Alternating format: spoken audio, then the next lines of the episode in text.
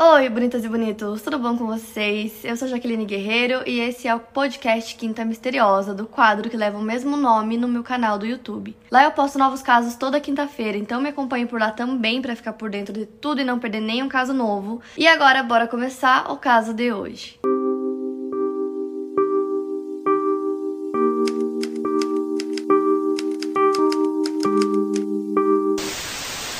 Lindsay Ball nasceu no dia 7 de julho de 1998 em Tennessee e ela tinha um irmão mais velho chamado Joshua. Quando eles ainda eram muito pequenos, os seus pais passaram por um divórcio bem turbulento. A mãe dela, Melissa, decidiu pegar Lindsay e o irmão e se mudar para Washington, para uma cidadezinha de 1.500 habitantes chamada McClary, que fica localizada no estado de Washington, no condado de Grace Harbor, é uma área mais rural. Então ela decidiu ir para essa cidade porque era uma cidade pequenininha, é uma cidade muito calma, muito tranquila, aquela típica cidade americana, onde tem muitas famílias, todo mundo se conhece, não acontece nada, é super, super seguro. A Melissa sentia que aquele lugar era perfeito para criar os filhos e que também era um ótimo lugar para um recomeço. Além de sentir cabelo castanho claro e olhos castanhos, ela era uma garotinha muito extrovertida, muito feliz, ela adorava conversar. A família dela dizia que ela falava muito, sem parar, sobre qualquer assunto. E ela também gostava muito de ler e ela adorava Harry Potter e Crepúsculo.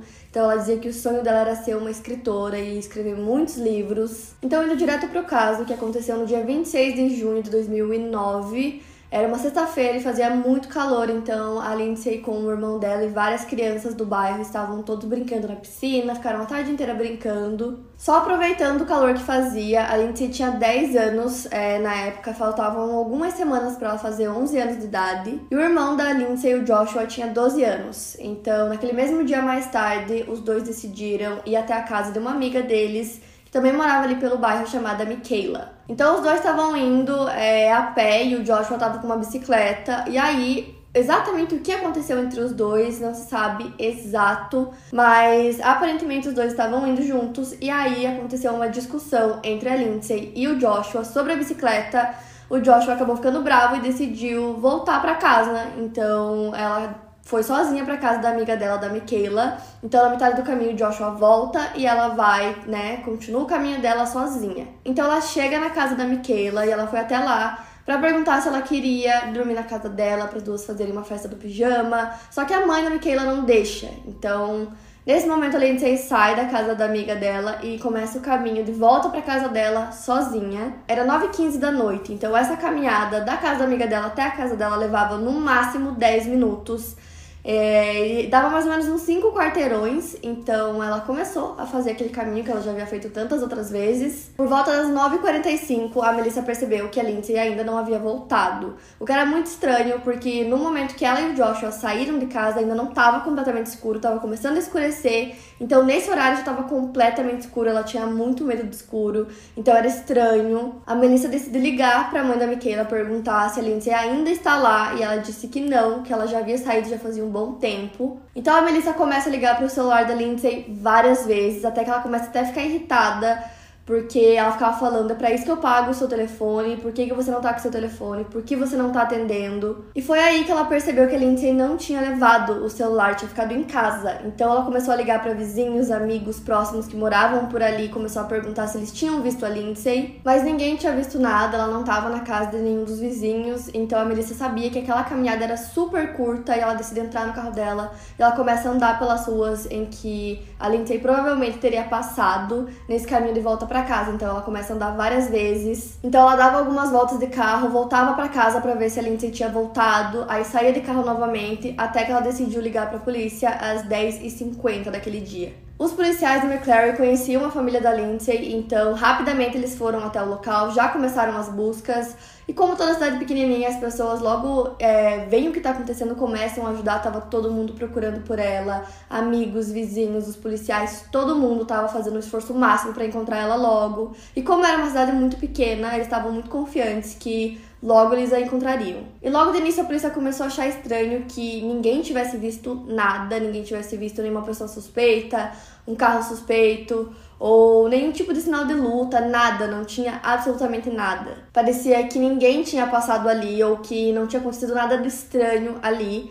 É, a Lindsay ia fazer 11 anos em menos de duas semanas e naquele dia que ela desapareceu, ela estava usando uma blusa azul claro de capuz e uma calça jeans. O escritório do xerife Rick Scott do condado de Grace Harbor monitorou o tráfego de rádio de McClary sobre a garota desaparecida. Ele disse entre aspas: "O grau de preocupação aumentou e por volta das três da manhã, o supervisor Dave Pimentel, que era vice-chefe criminal na época, nos informa sobre uma criança desaparecida. Implantamos busca e salvamento à luz do dia no sábado de manhã." Então o xerife Rick Scott foi para McClary no dia seguinte e lá eles deram todas as informações sobre o caso para ele e ele achou muito estranho que uma garotinha de 10 anos tivesse desaparecido quando ela não tinha absolutamente nada, ela não tinha nenhum item de valor, não tinha dinheiro com ela.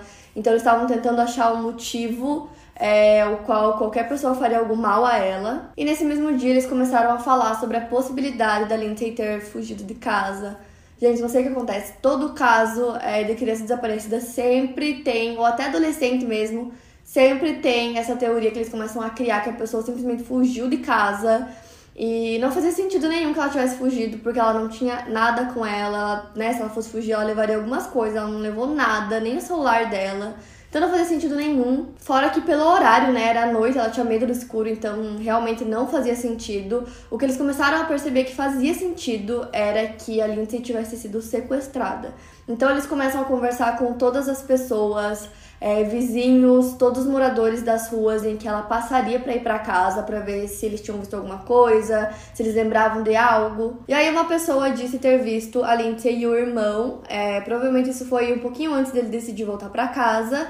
E aí outra pessoa afirmou ter visto ela sozinha andando naquelas ruas, parecia que estava indo para casa dela. Só isso, ninguém tinha visto mais nada. Gente, uma coisa que eu queria citar para vocês que eu achei interessante é que enquanto eu tava fazendo minha pesquisa, eu vi em alguns sites, tem muitos sites que as pessoas ficam discutindo casos, e muita gente comentou o fato da Lindsay ter desaparecido no dia seguinte à morte do Michael Jackson. E a essa altura vocês já sabem que quando uma criança desaparece, as primeiras horas, o primeiro dia é o dia mais importante sabe? São, é o momento crucial da busca que, né, quando tem mais chance de encontrar criança. Naquele momento que eles precisavam super, assim, de uma cobertura da mídia, dos jornais, só se falava em Michael Jackson. Então eram pouquíssimas notícias que eram publicadas é, que não tivessem a ver com a morte dele. Então muitas pessoas comentaram que o caso não teve a atenção que deveria ter tido, que a imprensa realmente não ajudou em nada e isso dificultou bastante. Então muitas pessoas acreditam que essa falta de atenção da mídia pro caso Lindsay foi justamente por conta da morte do Michael Jackson, que só se falava nisso. Na manhã seguinte de domingo, o xerife procurava assistência em outras jurisdições e no FBI FBI. Ao meio-dia, eles tinham 80 deputados e agentes do FBI e começaram a investigação criminal real. Eles procuraram por toda a cidade, haviam buscas nas florestas, nos lagos, rios, nas ruas, usaram cavalos, helicópteros, carros, cães farejadores, todos os meios que vocês possam imaginar eles usaram. Eles mantiveram esse tipo de busca assim em larga escala, de 12 a 14 horas por dia durante 3 ou 4 semanas desde o desaparecimento da Lindsay. Durante o verão, tinham mais de 100 pessoas trabalhando no caso e pelo menos 20 funcionários trabalhando em um escritório móvel, que era tipo um trailer gigantesco, com 12 a 15 funcionários organizando e enviando dados sobre o caso. Então, realmente foram feitos muitos esforços de busca é, e como era uma cidade muito pequenininha, o xerife veio de outro local, enfim, fizeram essa busca enorme, mas até então não tinham encontrado nada. E a Melissa levou para a polícia duas situações que aconteceram uma semana antes do desaparecimento da Lindsay, que começaram a levar a polícia a pensar que talvez ela tivesse um stalker. Na primeira situação, a Lindsay estava com algumas amigas brincando no parque da cidade, e aí elas vão no banheiro público do parque e de repente um homem entra nesse banheiro, ele fica lá parado encarando as meninas por um tempo até que ele sai do banheiro e foge, ele pega a bicicleta dele e foge. A segunda situação foi quando a Lindsay estava com uma amiguinha andando pelo bairro até que as duas começaram a ter a sensação que tinha um carro seguindo elas. Esse carro, elas disseram que era um um carro branco e foi a única informação que elas deram e também não dá pra se esperar muita coisa porque eram duas crianças, como que elas vão saber qual o modelo do carro?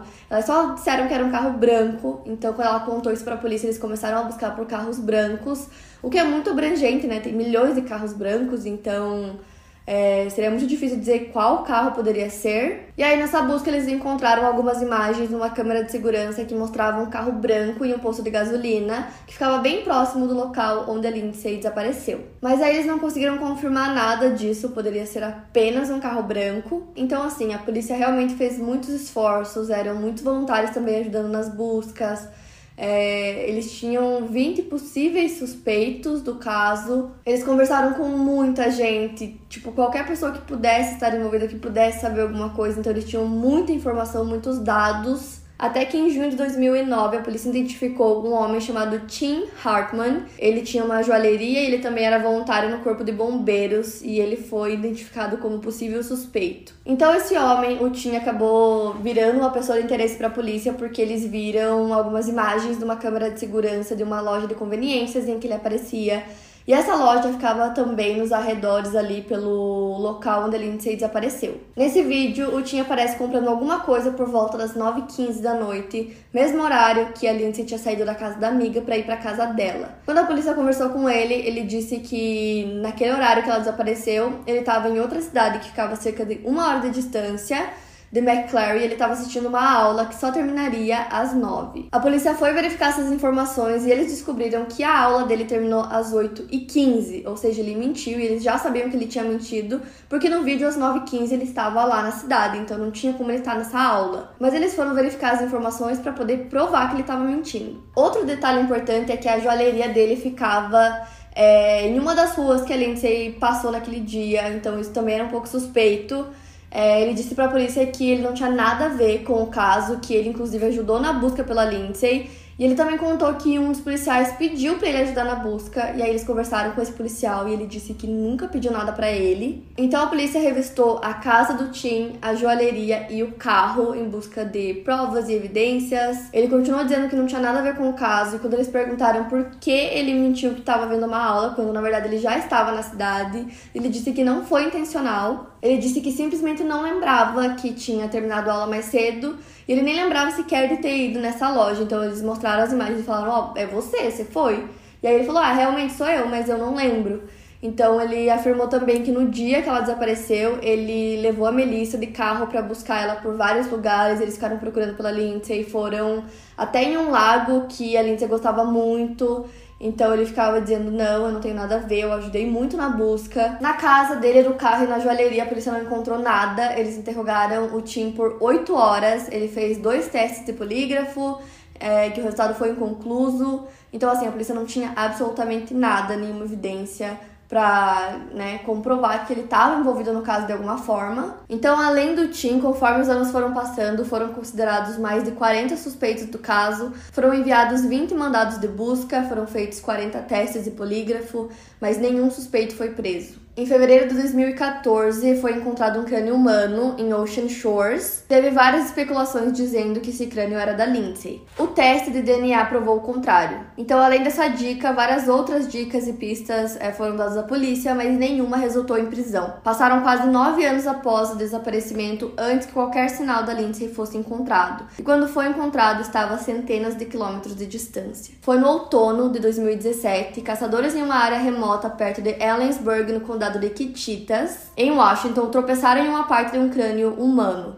Os investigadores foram levados ao local e o coletaram. Mas como não tinha nenhum crime imediato que fosse relacionado àquele local e a essa nova descoberta, o crânio ficou em uma fila esperando análise de DNA pelo FBI por meses. Os resultados só vieram na primavera de 2018 e aí eles descobriram que aquele crânio pertencia a Lindsay. E como o crânio foi encontrado em um lugar assim completamente aleatório, bem longe de onde ela desapareceu, eles não conseguiram fazer nenhuma conexão ao caso dela, por isso que demorou tanto para que fizessem testes. E com isso o caso virou oficialmente um caso de homicídio, porque até então eles achavam que ela poderia ter sido mantida em cativeiro, que talvez eles ainda encontrassem viva, mas aí, né, foi a prova de que não.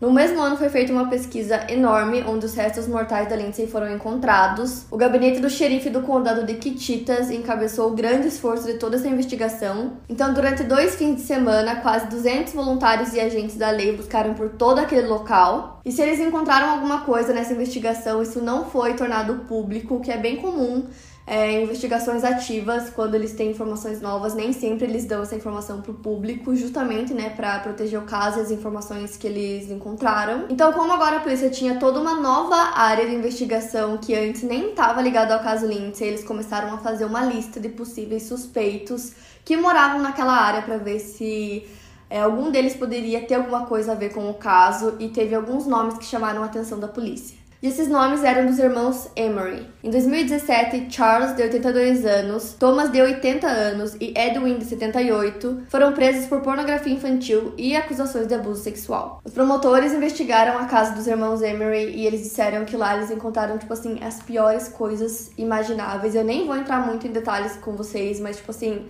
o, pior que vocês conseguirem imaginar é o que tinha lá. Tinha muita coisa, muita roupa, sapato, brinquedo de criança. E eles também encontraram lá alguns panfletos que foram feitos logo que a Lindsay desapareceu, é, com foto dela, é, descrição de como ela era fisicamente, como ela estava naquele dia, aqueles panfletos de pessoas desaparecidas. Fizeram várias dela e lá na casa deles tinham alguns. Ficava a mais ou menos 48 quilômetros de distância.